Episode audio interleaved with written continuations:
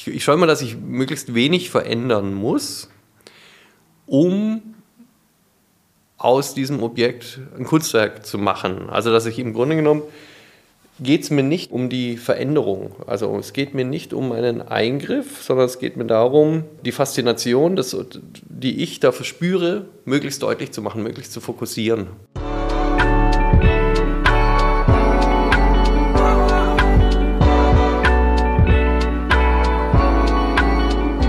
Was mit Kunst? Ein Podcast von und mit Johann König. Heute zu Gast, zum zweiten Mal zu Gast, der Maler Anselm Reile. Anselm war schon mal im Podcast zu Gast, aber anlässlich seiner Ausstellung Paradise knüpfen wir an und sprechen über Fotografie, die neu bzw. wieder neu in seinem Werk gekommen ist, Neon, Edelstahlskulpturen und das Unterrichten von Malerei. Jetzt im Podcast. Willkommen, Anselm. Hallo. Anselm, wir haben ja schon mal ein Gespräch gehabt vor zwei Jahren. Was ist seitdem passiert? Was gibt es Berichtenswertes? Wir arbeiten gerade an der Ausstellung, die wir am Freitag eröffnen. Ich glaube, über dein Atelier haben wir nicht gesprochen. Vielleicht fangen wir mit der Ausstellung an.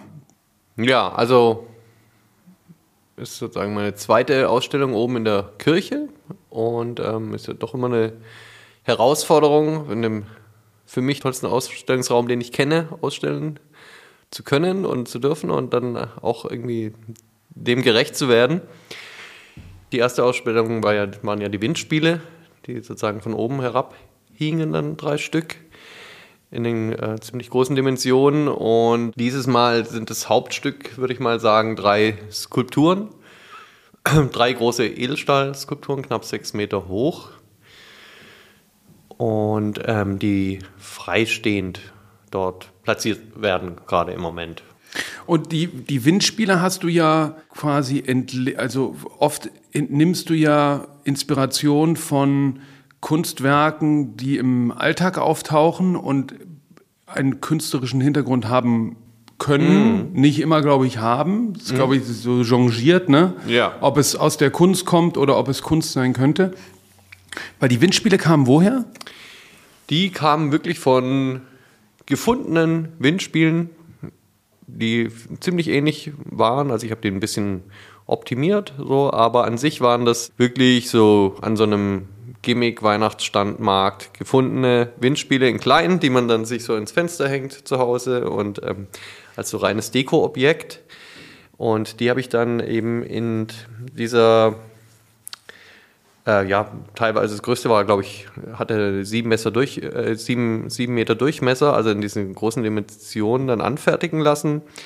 Aber nach demselben Prinzip eigentlich. Also ich habe da lediglich ähm, eigentlich die Größe, würde ich mal verändert, äh, sagen, verändert und habe mir sozusagen die besten Formen da ausgesucht und habe die noch ein bisschen, ähm, bisschen optimiert. Aber letztendlich habe ich sozusagen auch, würde ich mal sagen, die, den Raum als solchen genutzt und, und ähm, versucht, absolut mit diesem Raum zu arbeiten und eigentlich auch mit diesem fast spirituellen, was da eben, finde ich, diesem Raum noch inne wohnt. Und dadurch hatten die Skulpturen eben auch so sowas, äh, wie soll man sagen, ähm, Sakrales? Ja, so was Sakrales bekommen, ja. ja. Mhm. ja. Und sind die aus einer, sind die einer Region zuzuordnen?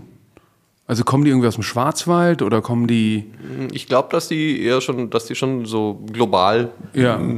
zu, zu, haben sind. Also jetzt nicht für, für eine bestimmte Region stehen, sondern eigentlich äh, überall so zu haben sind. Mhm, ähm, mhm.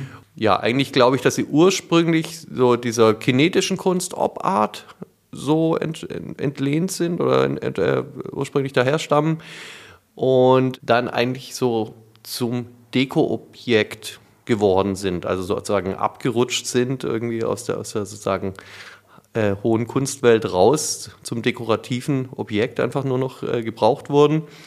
Und ähm, das ist ja auch wir, typisch für meine Arbeit, dass ich genau davor eben nicht zurückschrecke, sondern mir überlege, warum ist es so passiert und, und was ist denn die Qualität an diesem Objekt, dass es so diesen Kunstkontext gar nicht mehr benötigt. Und ähm, viele Leute einfach so nehmen, weil sie ihnen gefallen und ähm, ich sozusagen eigentlich fast zu so einem Klischee geworden sind und ähm, das ist eigentlich auch das, was mich, was mich interessiert und das dann zurückzubringen in den Kunstkontext, mhm. ähm, indem ich etwas verändere, in dem Fall vor allem die Größe. Mhm, mh. Und eigentlich dadurch, äh, dass dieses Deko-Objekt wieder erhebe. Aber recherchierst du dann auch richtig, wo die, wo die Sachen herkommen und wie es dann, also wie die, weil es ist eine Mutmaßung, dass sie aus der Kunst kommen, oder? Das ist eine Mutmaßung, weil, weil die eben diese, diese Lichtfächerung durch diese Drehung, gibt es dann so diese, diese Lichtfächerung, die man so kennt aus der chinesischen Kunst mhm. oder eben auch aus der äh, Op-Art. Weil vielleicht ist es auch umgekehrt, oder? Und das war ein folklorisches Kunsthandwerkselement. Mag auch sein, mag auch sein. Also da gibt es, glaube ich, dann so ein, bestimmt auch so fließende Übergänge. Ja. ja das ist so, ähm, da gibt es, genau, das ist ja dann oft so ein Feedback, dass man vielleicht gar nicht genau mehr weiß, was, was war da jetzt zuerst der Fall. Ja. Ich, ich schaue mal, dass ich möglichst wenig verändern muss, um aus diesem Objekt ein Kunstwerk zu machen. Also dass ich im Grunde genommen geht es mir nicht um die, um die Veränderung. Also es geht mir nicht um einen Eingriff, sondern es geht mir darum, die Faszination, das, die ich da verspüre, möglichst deutlich zu machen, möglichst zu fokussieren. Und da sozusagen alle Hebel in Bewegung zu setzen, die notwendig sind, aber nicht um möglichst viel zu verändern, sondern ganz im Gegenteil. Ja. Und jetzt bei diesen sechs Meter hohen äh, Edelstahl äh, die nicht wirklich stehlen schon, aber sie sind ja so in der Oberfläche deformiert, ja. Und da hat man das Gefühl, das ist ein Rückgriff auf deine eigene Arbeit. Also, dass du im Prinzip dein Folienbild, was du ja quasi geschaffen hast, ähm, aufgreifst und in die dreidimensionale Form überträgst. Mhm. Ja, also das kann man so sehen. Ich habe, muss ich auch sagen, diese Arbeiten, wie bei, ist eigentlich bei, bei, bei vielen ähm, Werken von mir, dass die Idee schon relativ lang da ist.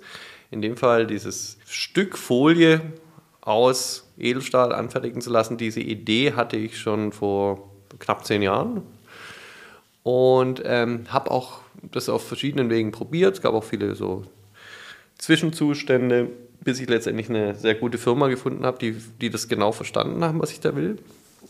Und ähm, mit denen ich das jetzt zu diesem jetzt zu, zu dieser Form bringen konnte, die jetzt ähm, hier in der Kirche zu sehen ist.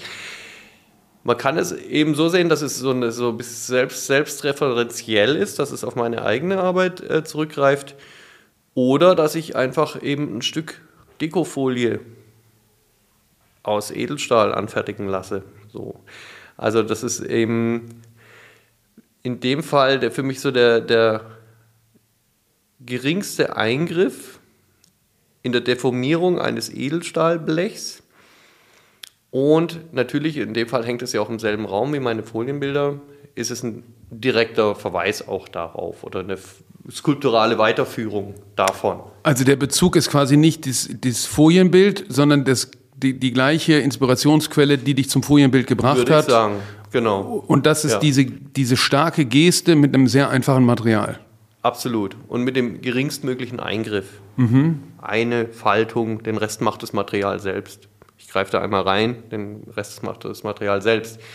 Nur mussten wir das übersetzen und in einer sehr großen Form übersetzen und letztendlich mit einem 50 Tonnen Bagger drücken. Ah, okay, okay. Aber auch da ist es quasi, es ist auch ein bisschen quasi wie Zufall oder ein, ein Stück weit es ist zwar schon deine Hand oder dein, dein, dein, dein, dein, dein Schaffen, ja, mit mm. dem, was das, die Hand in dem Bild ist, ist der Bagger bei der Skulptur, mm. aber nur zu einem gewissen Punkt kontrollierbar. Ja. Ja. Also wir haben, als wir, wir haben uns immer mehr angenähert, also ich habe erstmal in meinem Atelier Blechstücke verbogen ja, und wenn man dann diese Schutzfolie abzieht, dann sieht man, was so dieser, dieser minimale Eingriff plötzlich bewirkt durch diese Spiegelung. Mhm. Und dann haben wir zusammen eben, äh, mit, der, mit der Firma haben wir bestimmt 50 Bleche verbogen und haben uns dem immer mehr angenähert, wie dass es so frei steht und an welchen Stellen man da drückt und biegt. Ach so, weil es ist natürlich herausfordernd, du kannst nicht zu viel biegen, weil es muss ja noch stehen. Es muss auch stehen, ja. genau. Und dann haben wir eben von den guten Formen nochmal 50 gemacht. Mhm. Dass wir wissen, okay, der Punkt ist gut und der Punkt, dann machen wir dann nochmal 50 und so. Und bis wir dann genau wissen, an welchem Punkt man da angreifen muss. Und dann war das aber natürlich in diesen großen Dimensionen dann bedingt steuerbar nur. Ja. Mhm. Aber wir wussten schon genau, an welchen Punkten man da drücken muss, so sozusagen. Mhm, ja. Mhm. Mit viel Und, Kraft. Genau, Ja. genau. Und das war dann eigentlich schon eine, äh, eine Riesenaktion mit diesem Bagger und teilweise 20 Leuten und äh, im, im, im Matsch und Regen. Und wenn man das sozusagen jetzt im Ausstellungsraum sieht, kann man sich eigentlich den Prozess, wie es entstanden ist, kaum vorstellen. Ja, weil das eine irre leicht, obwohl die Ja. massiv und schwer sind, äh, hat das eine totale Leichtigkeit, weil die wie so Ja. von Gottes Hand ein bisschen zurechtgeformt dahingestellt wirken. Und das ist auch eigentlich eben deshalb bezeichnend, glaube ich, für meine gesamte Arbeit. Ich möchte eigentlich nie, dass man irgendeine Mühe daran sieht. Wenn ich jetzt auch in meinen Bildern, die ich jetzt seit vielleicht vier, fünf Jahren diese neue Serie mache, kann man sich auch nicht vorstellen, wie die jetzt entstehen. Wenn ich das dann oft erkläre, dass da zehn äh, Schichten geschliffen werden, bis so eine Fläche da ist auf diesem Jute-Stoff oder so, dann würde man jetzt auch nicht dran denken, wenn man das Bild sieht. Und so ähnlich ist es jetzt vielleicht auch bei den Blechen, dass man sozusagen diesen Aufwand, dass man da nicht, nicht dran denkt, wenn man die Skulpturen sieht. So. Und ähm, einerseits ist es eben dieses schwer, massive, dicke Edelstahl, was man da sieht. Und andererseits ist es eben diese Leichtigkeit und die, ja, eigentlich fast, es wirkt fast immateriell. Es wirkt ja fast digital oder fast, fast Wie eine Simulation, wenn ja. sieht. Mhm, ja. mhm. Wie bei Google Maps, wenn die Bilder verschwimmen oder so. Ja, ja. Oder so, wenn man ähm, im E- Edelstahl, wenn so, so Terminator oder so dargestellt ist. Ah ja, wenn's so, flüssig ist. Ja, wenn es so Mhm, geht. Genau, genau. Und ähm, daran denkt man eigentlich so. Fast so was Animiertes oder so, ja. Interessant ist, dass direkt im Eingang hängt eine Neon-Installation, die von der Decke runterhängt. Und das sind gefundene Neon-Elemente, die du, das, ich glaube, vor 20 Jahren hast du damit angefangen. Das sind ausrangierte Neon-Elemente, die neu quasi auch wieder Fundstücke, die zusammengesetzt sind und die sich spiegeln in, dem, in diesen Stelen. Ja. Ja, also ich, darauf gekommen bin ich, ähm, jetzt Neon mit in die Ausstellung mit einzubeziehen, weil ich die Skulpturen, die wirken natürlich außen ganz stark, weil sie die ganze Landschaft, den Himmel und so widerspiegeln. Der Raum oben ist ja relativ monochrom, so in, in diesem ähm, Putz, hm. Genau, Putz von Beigegrau. Ich wusste auch nicht, wie stark bildet sich die Oberfläche in den Spiegeln ab und die bildet sich total stark ab, also eins zu eins wird die darin gespiegelt, das ist super. Es hätte auch einfach so ein, fast ein bisschen untergehen können in diesem monochromen ähm, Grau in Grau. Genau, ja. Und deshalb, ähm, da, da kam der Gedanke, ich beziehe Neon mit ein, was sich sozusagen in diesen Skulpturen wieder spiegelt, was auch jetzt wunderbar funktioniert. Und ähm, genau, mit den Neons arbeite ich seit 20 Jahren. Ich habe damals, als ich nach ähm, Berlin gekommen bin, ähm, oft so fielen mir dann so, so Neonreklamen auf, die so halb kaputt waren und dann halb abstrakt gewirkt haben. Und ähm, da bin ich auf die Idee gekommen, Glasbläser äh, zu suchen, aufzusuchen und zu schauen, was sie an Restbeständen haben. Und das habe ich dann alles zusammengesammelt und habe auch so ganze begehbare Neoninstallationen gemacht, also ganze Räume damit, wie so dreidimensionale Lichtzeichnungen, durch die man gehen kann.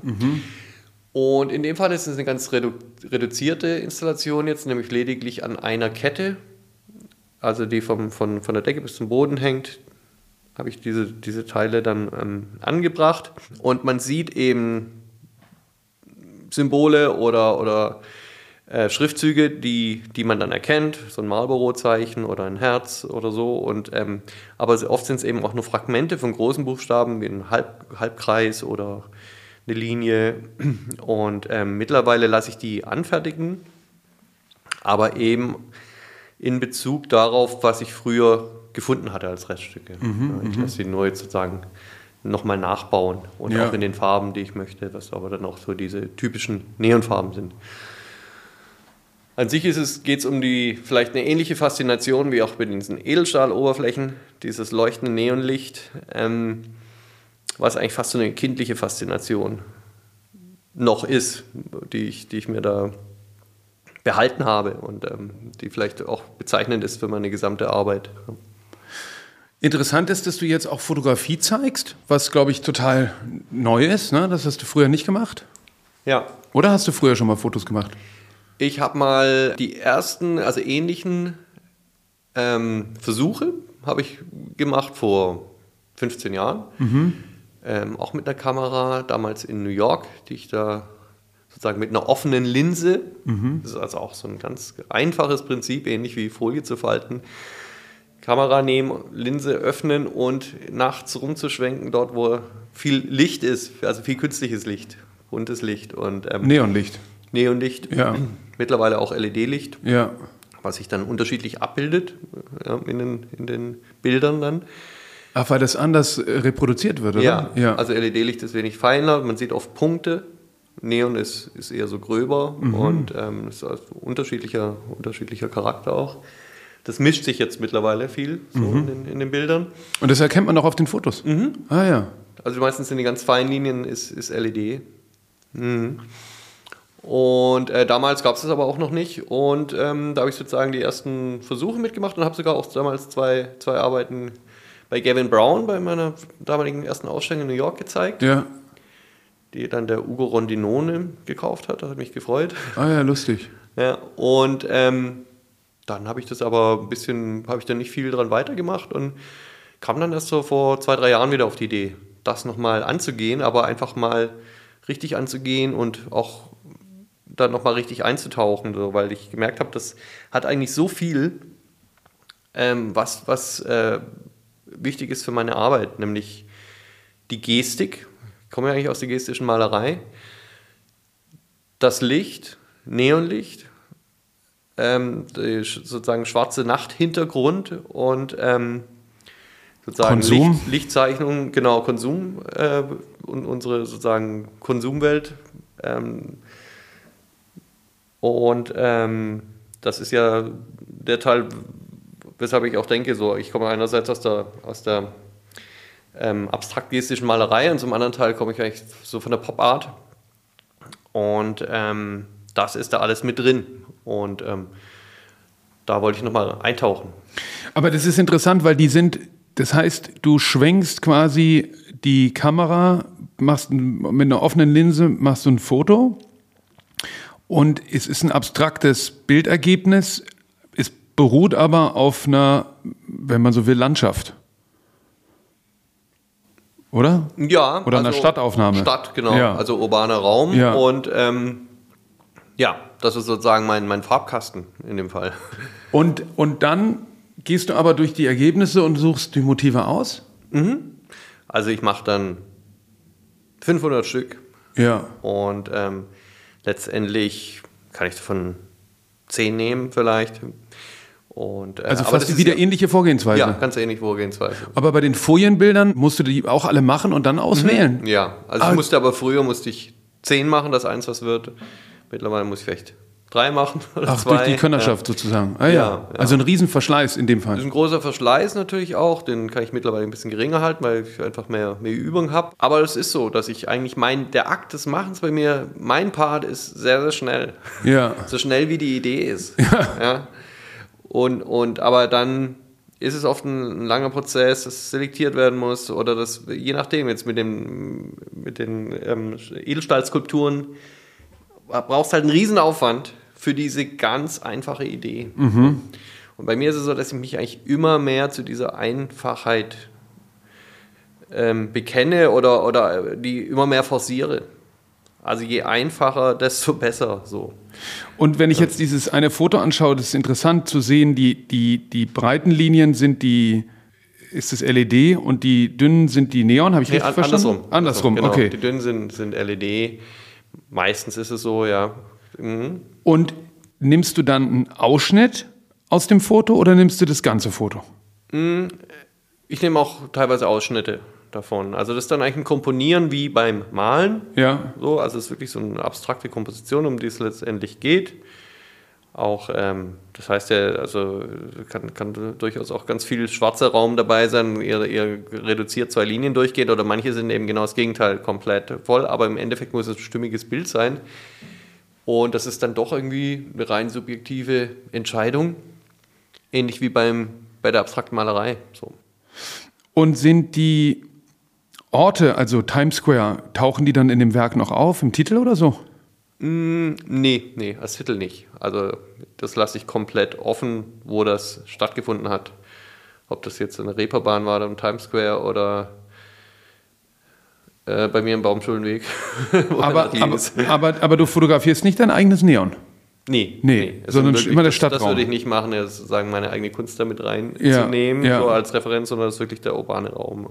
Mhm. Das kann auch in, was weiß ich, in Japan oder in Korea sein.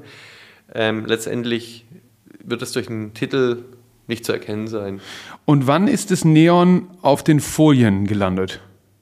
Das war auch schon vor längerer Zeit, vor, vor ein paar Jahren. Ähm, allerdings damals habe ich noch die Folien, äh, Silberfolie auf, auf einem schwarzen ähm, Leinwand aufgetragen. Mhm. Und äh, mittlerweile sind es die All-Over-Folien mit der relativ starken, dicken Folie. Ich lasse die Folie produzieren, verschiedene äh, Folien. Also ich habe die, meine allerersten Bilder habe ich, die, hab ich die Folie, die ich sozusagen im Baumarkt gefunden hatte, ähm, genommen und äh, seit vielen Jahren lasse ich, lass ich die produzieren in verschiedenen Oberflächen und, und Stärken. Und das ist eigentlich so die, in meinen letzten Folienbildern so die stärkste, also die sozusagen dickste Folie, die ich ähm, bisher verwendet habe ähm, mit möglichst wenig Eingriffen. Ich lasse also möglichst viel das Material Material sein und ähm, meine Eingriffe werden immer weniger. Mhm. Und dann habe ich angefangen auf diese, ich, ich nenne die Lazy Foils mit der ziemlich dicken Folie, mhm. die eigentlich schon so einen richtigen metallischen Charakter haben, die fast wie so ein Blech eben schon wirken. Darauf dann die, die Neons zu adaptieren und ähm, habe dann gesehen, wie sich, also eigentlich ein Großteil daran besteht, dass sich die, das Licht der Neons in der Folie mischt. Und daraus nochmal eine ganz eigene Dynamik entsteht. Und das ist eigentlich ein bisschen wie, wie in der Malerei, dass die Farben in der Folie verfließen und sich miteinander vermischen. Und später kamen die dann eben auch in dunkle ähm, Acrylhauben, also auch in eingefärbte und da habe ich dann äh, bemerkt, dass es gar nicht, also zum Beispiel, wenn ich diese fast schwarzen Acrylhauben nehme, aber transparent, ähm, dass es gar nicht die Farbe wegnimmt, mhm. sondern die Farbe bleibt so intensiv. Aber das ganze Bild ist eben abgedunkelt und hat man so einen, so einen Nachtcharakter. Oder wenn man durch eine Sonnenbrille schaut. Und, mhm. ähm, Interessant, die, weil das ist die, ja derselbe Effekt wie bei den Fotografien, ne? Ja. ja. Mhm. Und weil das ist das Schöne an der Ausstellung, dass die ganzen Arbeiten so ineinander übergehen und ineinander reflektieren und man quasi, auch wenn es unterschiedliche Quellen sind, ähnliches, eigentlich fast überall dasselbe Ergebnis erzielt. Die, die Edelstahlskulpturen kommen ja aber ohne, ähm, also in den Folienbildern hast du oft ja unterschiedliche Plexiglasboxen. Mhm. Ähm, wo man das manchmal ein bisschen irritierend ist, ist jetzt die Folie farbig oder ist, mhm. die, ist, die, ist, ist der Rahmen quasi farbig? Ja. Ist jetzt zu erwarten, dass die Edelstahlskulpturen im nächsten Schritt auch noch eine, eine Hülle bekommen oder quasi nee, diese Farbigkeit? Nee, nee. Also die, die müssen eigentlich so ganz pur bleiben. Ähm, die, die, also da, da ist so die brauchen auch den Schutz eigentlich nicht, ähm, ja. was sozusagen die, die Folie braucht. Also in der Folie ist es natürlich einerseits bei den Folienbildern Schutz, andererseits ist es Teil der Arbeit. Ja. In sozusagen Anknüpfung an Reliefs der 50er, 60er Jahre, wenn man das sieht, von Manzoni oder so, die dann später so eingehaupt werden, um sie ja. zu schützen, die dann aber irgendwie auch automatisch Teil der Arbeit sind. Ja. So oder mittlerweile gar nicht mehr ohne zu sehen sind, ne? Genau. Ja. Ja, und da war aber bei mir der Gedanke, dass ich das von Anfang an mitdenke und sozusagen diesen Kasten nicht erst später vom, vom Sammler hinzugefügt wird, sondern von Anfang an von mir. Und dann aber, indem ich die Kästen farbig mache, die sozusagen die Schutzhaube äh, ganz sozusagen der, der Arbeit überhaupt die Farbe gibt. Darunter ist ja immer die Silberfolie. Und die freistehenden Edelstahlskulpturen sind ja das Material selbst, in dem Fall Edelstahl, der aber vielleicht an diese Folie erinnern lässt. Ja. Eigentlich ist es eine vielleicht auch Imitation der, dieser Dekofolie mit diesem massiven, natürlich ziemlich teuren Material. Mhm, ja. mh.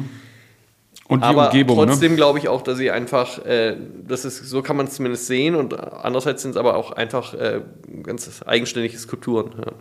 Ja. Und jetzt sind einige von den Folienbildern haben unterschiedliche Plexiglas-Boxen, äh, beziehungsweise zweigeteilt, in klar und in Neon. Mhm. Das ist auch neu. Ja, ja. Wie, wie ist es dazu gekommen? War auch so eine Idee, die ich mal hatte, dass ich eben mit, also nicht nur diese monochrom gefärbten Hauben nehme, also die ja entweder neongelb oder dann vielleicht violett äh, sind und dadurch einen komplett unterschiedlichen Charakter dem Bild geben, sondern dass ich diese auch verbinden könnte, dass sozusagen ein Bild aus mehreren Farben besteht, indem ich die Haube einfach teile und dann ähm, ganz unterschiedliche, zwei unterschiedliche Farben dann aufeinander prallen oder stoßen und sich dann auch das Licht, was durchfällt, in der Folie wieder mischt. Ja, und, und in, dem, in, dem, in der Kante auch. Weil ja. durch die Kanten mhm. läuft ja auch die ja. Reflexion und es ist so ein bisschen irritierend, dass man gar nicht mehr richtig weiß, wo kommt jetzt eigentlich die Farbe her. Und es sind aber bewusste Elemente, mit denen du, weil du kannst das, auch das weißt du ja vorher nicht, oder? Nee, muss Wie die Reflexion aus, fällt. Muss man einfach ausprobieren und äh, da gibt es dann auch viele Tests dazu, bis es mal funktioniert. Ähm, und, ähm, aber ich arbeite auch mit der Firma schon relativ lang zusammen, die diese Acrylhauben bei mir macht. Und ähm, ja, das ist sozusagen noch einen, einen Schritt weiter gegangen, dass eigentlich auch ein Eingriff in die Komposition ist des Bildes, die Haube. ja. ja.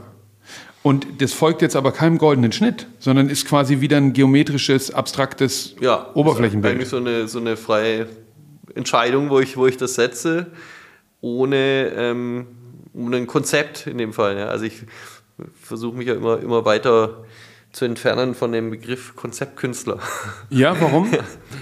Für mich ist das Konzept eher so ein, so ein Korsett oft so. Es wirkt für mich so, so korsetthaft. Also ich sage jetzt nicht, dass ich irgendwie alle Konzeptkünstler nicht mag oder so, überhaupt nicht. Es gibt ganz interessante, aber für mich selber, ich will äh, immer mehr weg von, von, von einem Überbau und eigentlich, je einfacher es wird, je, je direkter, ähm, je unmittelbarer, desto besser fühlt es sich für mich an. So. Mhm, mh. Und ähm, strebt das immer mehr an. So die größtmögliche Einfachheit vielleicht. Also.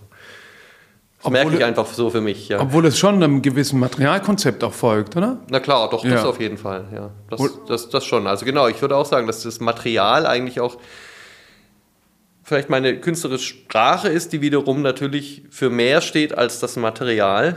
Aber natürlich läuft meine Sprache oder mein Vokabular ganz, ganz stark über das Material. Ja.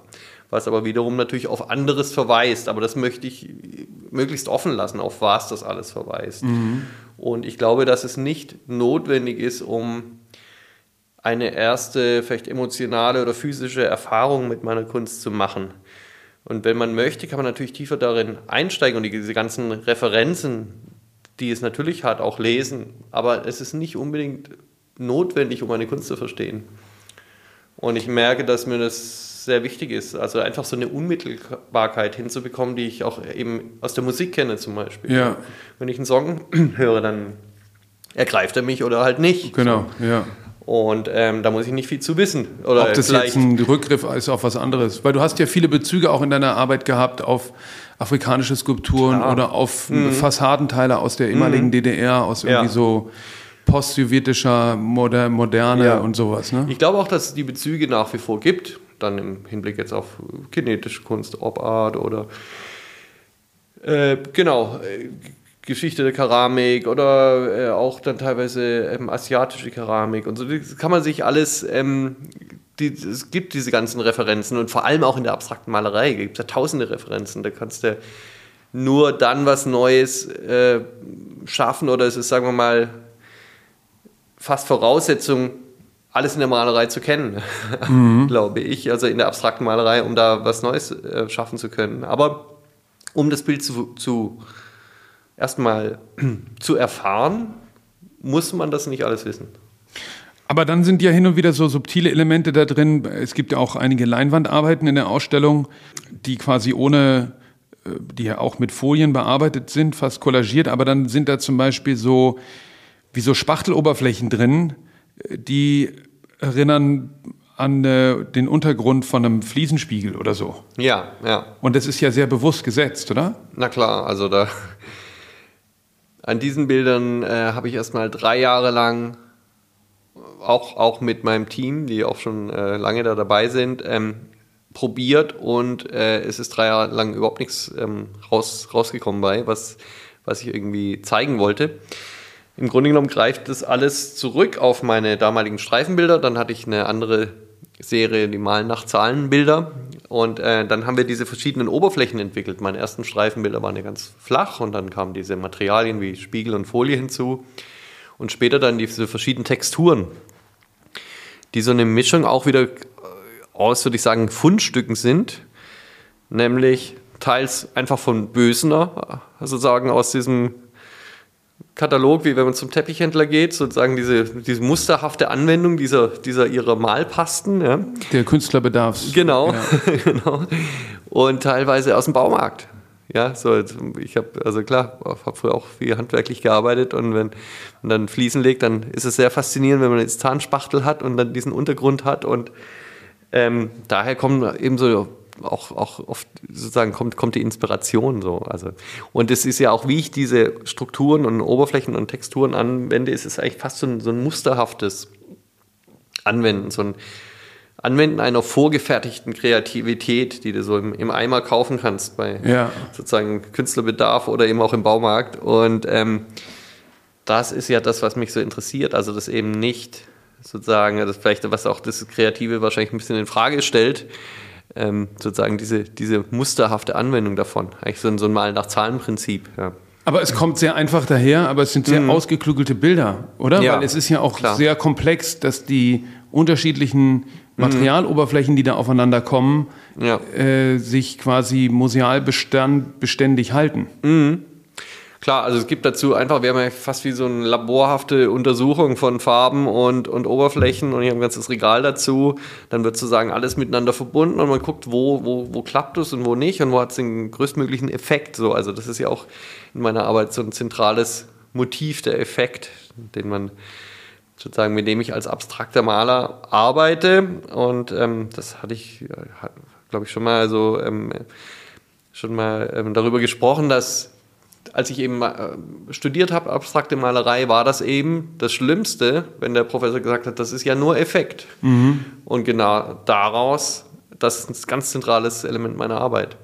Und genauso war es schlimm, wenn er gesagt hat, das ist ja oberflächlich, das ist ja nur Oberfläche. Und das ist sozusagen der zweite Teil meiner Arbeit. Weil das Allerschlimmste war, wenn es hieß, das ist ja dekorativ, dann kannst du einpacken und nach Hause gehen. Und äh, was ist meine Folie? Natürlich nur dekorativ. Ja. Und Effekt ist, und ja, Oberfläche. Genau. Ja. Also daraus besteht meine Arbeit. Ja. Ja, blöd, dass hm. du das dann erzählt hast, was sie noch für konzeptuelle Ursprünge hat. das vergessen wir wieder. Und du hast gerade erzählt, die Streifenbilder ähm, hast du dann aber aufgehört. Ja, also das hatte ich, ähm, 2014 habe ich das letzte Streifenbild gemacht. Hatte dann auch das Gefühl, ich habe die Farben und äh, Texturen durch. Und Rahmen, ne? Irgendwann sind die ja dann auch in, in interessanterweise wieder ähnlichen Oberflächen wie die Windspiele waren. In so, ja, wie ja. ist das, wie so angeschliffenes Edelstahl. Ja, so, eine Flex, so, eine, so ein Flexschliff auf Edelstahl. Ja. Den, ähm, glaube ich, zum ersten Mal David Smith oder so habe ich den gesehen, äh, bei Skulpturen so aus den, glaube ich, 60ern von, von Bildhauer David Smith. Ähm, und der dann aber in den 80er Jahren an jedem WG-Kühlschrank zu sehen war oder so. Genau. Der mhm. ist sozusagen auch abgeglitten sozusagen in, die, in den Alltag. Und auf als, irgendwelchen Deko. Rock'n'Roll-Bühnen oder. Das dann auch, ja. genau. Der so an verschiedene Bereiche dann so erinnert. Und daraus habe ich dann bei meinen allerletzten Streifenbildern die Rahmen anfertigen lassen. Ja. Und davor hatte ich aber so eine Serie noch mit so Industriestahlrahmen, bei so einer so dunklen Industriestahl, bei so einer dunklen Streifenserie. Und hatte dann das Gefühl, gut, jetzt habe ich eigentlich sozusagen genügend da ähm, gemacht und probiert und da keine neue, wesentlich neue Erkenntnis im Moment raus und habe dann die Serie dann sozusagen damit erstmal aufgehört. Dann bin ich aber eben vor einigen Jahren, als ich dann nochmal richtig in die Malerei einsteigen wollte, habe ich gesehen, was ich da für einen riesen Fundus habe an Farben, Materialien, Texturen. Und dass ich, hatte ich den Gedanken, dass ich die jetzt in einer freieren Form einsetzen möchte. Eben zu abstrakten Kompositionen, die dann aber relativ frei plötzlich einsetzbar sind. Und dass ich mir sozusagen mit diesem ganzen Vokabular frei umgehen kann und so eigentlich frei um, um mich werfen kann. Also es ist quasi aus den Streifenbildern sind jetzt die Bilder geworden, ja. über die wir gerade gesprochen haben, die zum mhm. Teil ja auf roher Leinwand sind und dann aber die mhm. Verrücktesten Oberflächen haben, von ja. dieser Putzoberfläche bis zu Folien, zu mhm. dann aber auch wieder kleinen monochromen Farbelementen ja. äh, und zum Teil gestischer Malerei, Spray. Das ist mhm. einfach eigentlich quasi alles, was man sich so aus dem Malereirepertoire vorstellen kann. Ne? Und was eben auch hinzukam, war, dass ich eben einen ganz rohen Jute-Untergrund als Bildträger genommen habe, der den größtmöglichsten äh, Gegensatz bildet zur, zu dieser artifiziellen Folie. Die hat dann auch noch so, so, so einen Prisma-Regenbogeneffekt. Und wie die Farben aufeinander stoßen und clashen, genauso dass die Materialien auch machen. Also größtmögliche Spannung da reinzubringen, Jute und dann diese, diese totale glatte Silberfolie, für die ich einen staubfreien Raum einrichten musste im Atelier, so einen mhm. richtigen Laborraum, wo man so Anzüge anziehen muss, um diese Folie zu legen.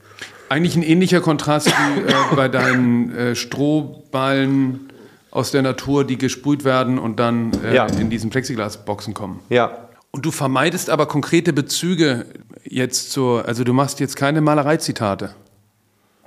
Ich glaube schon, dass es eine zitathafte Ebene da gibt, vor allem natürlich in meinen Streifenbildern. Das Ganze ist ja eigentlich, ich hatte ja nie den Anspruch, was Neues zu machen, als ich meine ersten Streifenbilder gemacht habe. Ich habe sogar eher gedacht, dass es gar nichts Neues ergeben kann. Ich habe es einfach gemacht, schon während des Studiums mal äh, ausprobiert, wenn ich, ich einfach den Gedanken hatte, ich möchte die, die Farben, die am wenigsten zueinander passen, direkt nebeneinander sehen. Mhm. So, das war mein Ursprungsgedanke. Dass da jetzt wirklich zu den Tausenden von Streifenbildern und Streifenkünstlern, die es schon gibt, dass da wirklich was Neues entsteht, hätte ich mich vielleicht gar nicht zu denken gewagt in dem Zeitraum oder zu dem in dem Zeitpunkt, sondern es war wirklich meine Idee. Ich möchte einfach so ein, so Farbclash da haben. Insofern war, wusste ich schon, dass ich gar kein Streifenbilden machen kann, ohne dass es so Zitatcharakter eigentlich hat, automatisch. Ja. Mhm.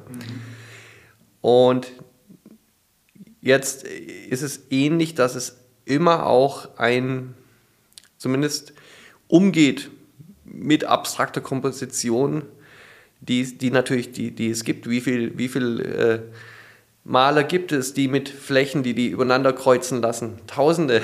Ja. Und wir haben alle haben schon Tausende gesehen. Natürlich geht es damit um. Sozusagen, meine Bilder kennen das alles, was es gibt, sozusagen, ja. und, und versuchen aber da dann trotzdem nochmal durch Material und ähm, bestimmte Farbigkeit und äh, da sozusagen ihre doch nochmal ein anderes Feld zu eröffnen. Ja. Mhm. Aber ich glaube schon, dass es auch ein ist kein direktes Zitat, aber es hat, schwingt immer mit, sozusagen. Es ist ja auch eine gewisse Provokation, da Farben miteinander zu kombinieren, die eigentlich nicht miteinander zu kombinieren sind. Ja. Genau, also das, ich, ich wollte ja sozusagen das, das schlimmste Streifenbild der Welt machen. Ja. Das, das war sozusagen mein erstes Anliegen. Und dann noch habe ich dann später ähm, Spiegel ergänzt. Auf die Idee kam ich, als ich dann in Neukölln gewohnt habe und dann so Autos gesehen habe mit verspiegelten Heckscheiben und dieses Material dann da auch noch aufzubringen und dann später auch die, die äh, Folie eben. Klar, und dann eben vor allem auch in einem Format teilweise, in der Zeit, als großes Format überhaupt nicht üblich war in der Malerei. Als, als ich studiert habe, in den 90er Jahren, waren große Formate komplett verpönt weil das war, das war die Zeit der Kontextkunst und der ersten digitalen Kunstwelle, glaube ich, damals so. Ich habe in Karlsruhe studiert, wo das ZKM gegründet wurde in der Zeit. Da waren die ganzen digitalen Künstler. Und dann Und es gab sehr viel immaterielle Kunst. Und dann plötzlich mit so großen Leinwänden anzukommen, das war natürlich auch eine Form von Provokation. Und dann ähm, eben ein Streifenbild und dann aber mit Neonfarben und, und Farbclashs und, und, Farben, die eben eigentlich einfach sich dissonant zueinander verhalten, ja. Und erzähl mal, du ähm, bist jetzt äh, schon seit einer äh, gewissen äh, Weile äh, Professor an der HFBK in Hamburg. Mhm ist das Unterrichten und bist Professor für Malerei, oder? Ja. Malerei ist ja nach sozusagen Genres sortiert. Ist das auch eine Inspiration für deine eigene Arbeit? Sagen wir mal, ich bekomme automatisch mit, was die junge Generation interessiert.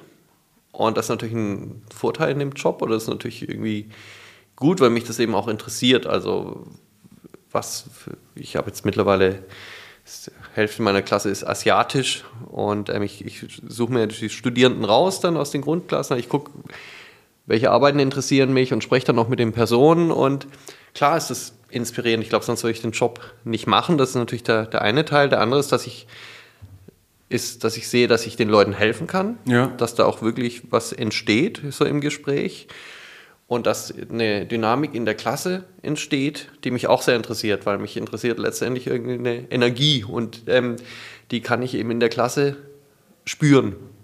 Das ist zwar auch oft sehr verausgabend für mich, wenn ich da dann einen Tag bin und äh, mit denen spreche, bin ich abends ziemlich erschöpft, aber insgesamt merke ich, dass es doch so eine Energie zu spüren ist und herstellt, die mich letztendlich glücklich macht, also die, ich, mhm. die mich interessiert und ähm, ich merke, dass es produktiv ist. Aber jetzt nicht konkret ähm, Einflüsse, die das in die Arbeit nimmt? Das nicht, nee, nee. nee das eigentlich nicht.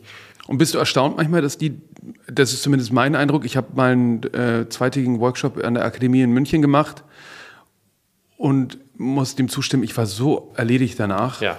weil die zwar auch konstruktiv, aber die Forderung oder die inhaltliche Auseinandersetzung so kräfteraubend war, dass ich das erste Mal überhaupt dann mich mal hinlegen musste, bevor ich abends noch was gemacht habe. Äh, was auch sehr äh, interessante Erfahrung war, aber ich gemerkt habe, das ist nichts, was ich äh, fortsetzen kann. Aber ich war zum Beispiel sehr erstaunt, dass sie zum Teil nicht so richtig sich auskannten mit der Kunstgeschichte. Ja. Und dem Kunstmarkt. Ja. Dafür bist du ja auch ein bisschen bekannt, dass du den Kunstmarkt auch thematisierst, wenn ich das richtig mitbekommen habe. Oder zumindest nicht ausklammerst? Ja, ich sehe es als Teil der Sache an. So. Ja. Es ist einfach so. Kunstgeschichte ich, ich, und Kunstmarkt. Genau. Also ja. beides ist irgendwie Teil, Teil der Sache. Und ähm, sagen wir mal so, ich möchte den nicht ausradieren oder so. Ich muss einfach damit umgehen. Das ist, war, war eigentlich schon immer automatisch Teil meiner Arbeit und ich möchte auch nicht so tun, als sei es nicht so, sagen wir mal so. Ja. ja. Aber so, was du, was du sagst mit dem Unterrichten, das ist so am Anfang, ich unterrichte ja eigentlich seit 2006. Ich hatte erst in Karlsruhe, dort wo ich selbst äh, studiert habe, die Klasse ähm, von Andreas Slowinski übernommen. Dann kam ich nach Berlin und ähm, dort war es ziemlich anstrengend für mich. Dort hatte die ganze Klasse oder ziemlich die ganze Klasse eigentlich so gemalt wie, wie der vorige Professor und es war sehr schwierig, den Studierenden klarzumachen, dass es darum geht, letztendlich eine eigene Position zu entwickeln. So. Und dann kam ich nach ähm, Hamburg und hatte die Klasse von Norbert Schonkowski übernommen und habe daraus dann die Klasse so entwickelt, wie sie jetzt auch ähm, heute dasteht und, und, und wie ich sie dann weiterführe. Und es war so, dass ich am Anfang das genau so, wie du es beschreibst, empfunden habe, dass mich das komplett auch ausgelaugt hatte und ich mich danach genau auch erstmal hinlegen musste und dann am nächsten Tag noch Kopfweh hatte. Ja. Ja, das ist ganz interessant. Ja. Die Xiao Wang, die ja auch hier im Podcast zu Gast war, hat ja bei dir studiert. Mhm. Ähm, und da merkt man ja auch an, mit was für einer Disziplin sie die Malereigeschichte aufarbeitet und mit was für einer Disziplin sie dann selber auch malt. Weil das muss man schon sagen, malen ist einfach auch sehen und machen. Ne? Genau. Also die Disziplin ist letztendlich, glaube ich, einfach notwendig. Das ist eben auch was, was ich versuche zumindest klar zu machen. Also ich kann niemanden, und das ist auch gar nicht, gar nicht Sinn der Sache, ich kann niemanden irgendwie sagen, was, was er oder sie machen soll. Ich kann nur versuchen, dass die Leute so viel Spaß daran haben und, und, und, und so viel Willen entwickeln, dass sie einfach automatisch so eine Disziplin entwickeln. So. Und ähm, ja, genau. Also das ist letztendlich das, was ich, was ich versuche, dass ich, dass sie schaffen, sich selbst zu motivieren. So. Und das schaffen aber nicht so viele. Also ich suche mir ja schon die Leute aus, die ich, wo ich das meiste Potenzial ähm, sehe und mittlerweile ja, die Klasse auch immer, immer interessanter wird wahrscheinlich, sehe seh ich zumindest so, möchten die Leute da auch hin. Mhm. Und weil auch viel bei rauskommt mittlerweile. Ja. Aber selbst von denen schaffen es nur ganz wenige, wirklich so sie, an den Punkt zu kommen, dass es sie genügend interessiert, sich wirklich dementsprechend zu motivieren auch so. Und eine eigene Sprache zu entwickeln, ja. ja. ja. Und dann ist es, was du eben auch sagst, klar, müssen sie sich auskennen. Ja. Sonst wäre es ja irgendwie vom Himmel gefallen. Ja. Und das äh, gibt es aber, glaube ich, nicht. So. Das hast du erzählt, ja. ähm, dass ihr einen Hospitant hattet, der sich vorbereitet hat für einen Kinofilm? Genau, also Tom Schilling kam ja mal mit. ähm, da ging es um den Film ähm, über Gerhard Richter. Wie Werk, hieß Werk mal? ohne Autor. Werk ohne Autor, genau. Ja. ja. Genau, und Tom Schilling kam dann mit, weil er irgendwie gehört hat, ich glaube, Thomas Demand hat es sogar empfohlen, das ist ja mein Kollege in Hamburg, dass wenn er mal eine interessante Malerklasse sehen möchte, dann soll er doch mal bei mir mitgehen. Und das hat er dann gemacht. Und hat sich das mal angeschaut, wie das eben so ist mit den Kolloquien in, in den Akademiezeiten, weil der Film geht ja auch um die Akademiezeit von ähm, Gerhard Richter. Und ähm, dann ähm, hat er sich das mal einen Tag angeschaut und war dann, glaube ich, aber letztendlich ziemlich enttäuscht, dass es eigentlich gar nicht so stark um das Handwerk geht, mhm. wie er sich das wahrscheinlich vorgestellt hatte, so, sondern dass es viel stärker um die künstlerische Haltung zum Beispiel geht mhm.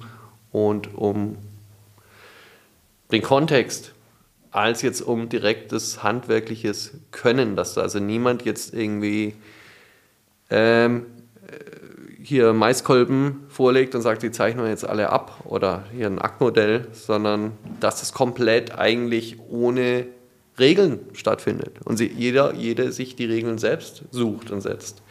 Ja, und, und viel diskutiert wird, oder? Wie? Und viel diskutiert genau, wird, oder? Genau, ganz viel diskutiert wird. Ja.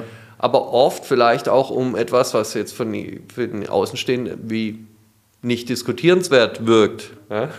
Ja. Aber darum geht es ja auch oft so. Also, ja, also wenn der, klar, äh, das erste Ready-Made hat Duchamp äh, versucht in eine Ausstellung zu bringen und das hat unsere ganze Kunst seitdem geprägt. Ja, und das ja. ist aber lediglich ein Pissoir gewesen aus, dem, aus, dem, aus dem, aus dem ähm, Kaufhaus. Ja.